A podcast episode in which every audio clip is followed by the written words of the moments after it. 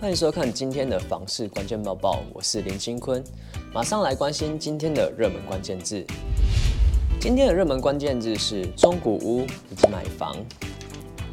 房子地段位置佳、公设比低以及价格优惠，一直是中古屋受民众喜爱的特点。而今日双北公布了各行政区的交易行情。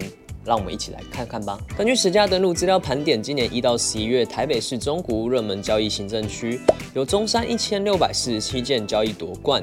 中古住宅大楼热门交易路段多坐落于民生东路一段、林森北路以及新生北路二段等路段，大楼单价平均约七十二点五万。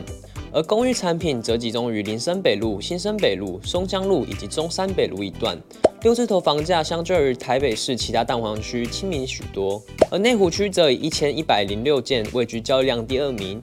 内湖区住宅大楼平均单价为六十六点二万，民权东路六段、成功路及新云街皆是炙手可热的路段，公寓单价平均五十点八万。热门路段分布在内湖路一段、康乐街及成功路等。交易量第三名则由大安区拿下，交易量为八百八十件。中古屋交易以住宅大楼与华厦为大宗，均价为九十八点八万。热门路段包括忠孝东路四段、复兴南路二段、信义路四段及仁爱路四段。公寓均价则落在八十点八万。泰顺街、和平东路等路段买气较为热络。至于新北市呢，中古屋交易量则有淡水区拿下冠军。淡水区中古屋交易量为两千两百二十二件，大楼平均单价二十五点五万元。热门路段落在淡金路、新市一路一段、中正东路二段以及民权路等。公寓平均单价落在十九点二万元。民众偏好路段为新民街、北新路以及学府路。其次则是中和区，以交易量一千九百六十件位居第二。大楼平均单价落在四十五点五万，热门路段包括锦屏路、中正路以及中山路二段，公寓平均单价为三十九点一万。圆通路、景兴街、民享街与圆山路都是民众偏好的路段。此次排名第三名的新庄区一直是新北市自产热区，中古屋交易量一千八百八十一件。中古住宅大楼平均单价为四十点二万，中正路、福美街、中原路及中平路皆是热门路段，公寓平均单价则落在三十二点八万。热门地段分别是中正路、四维路与万安街。接着我们看到今天的精选新闻，今年央行进入升息循环，利率三个月内适度调升。有房仲业者便对此预估，今年房市交易买方将更为保守。二零二二年央行自三月升息一码后，六月、九月分别各升半码，本月再度升息半码，累计今年以来已升息二点五码，相当于利率向上调升零点六二五个百分点。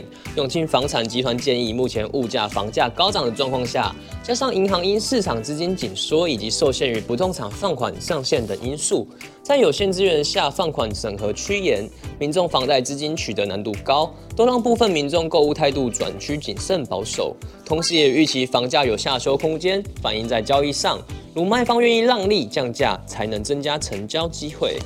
再看到近日入冬首波寒流来袭，不少人纷纷将家中的电暖器取出使用。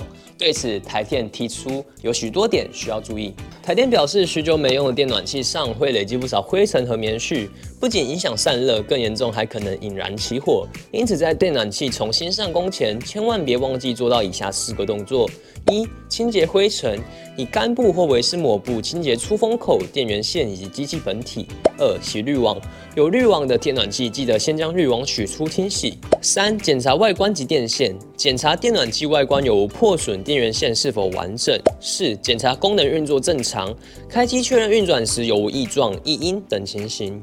最后，我们来关注到整修将近一年半的台湾民俗文物馆，以崭新状态重新开馆了。坐落于全台首座民俗公园内的台湾民俗文物馆，历经十六个月的整修，十五日以崭新面貌重新开馆。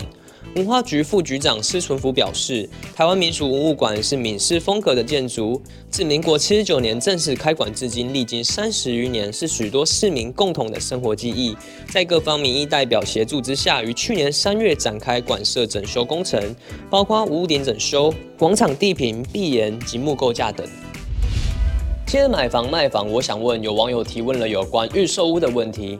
远坡提问：预售屋通常要付多少头期款和准备多少现金？贷款二十年，每个月又该还多少呢？有官人留言为远坡解惑，建议投款至少有三成才会比较好谈。台湾指出一千三百八十万，抓个一千两百八十万成交的话，贷八成头期自备是两百五十六万，若还需装潢，则需多个几十万至百万的现金。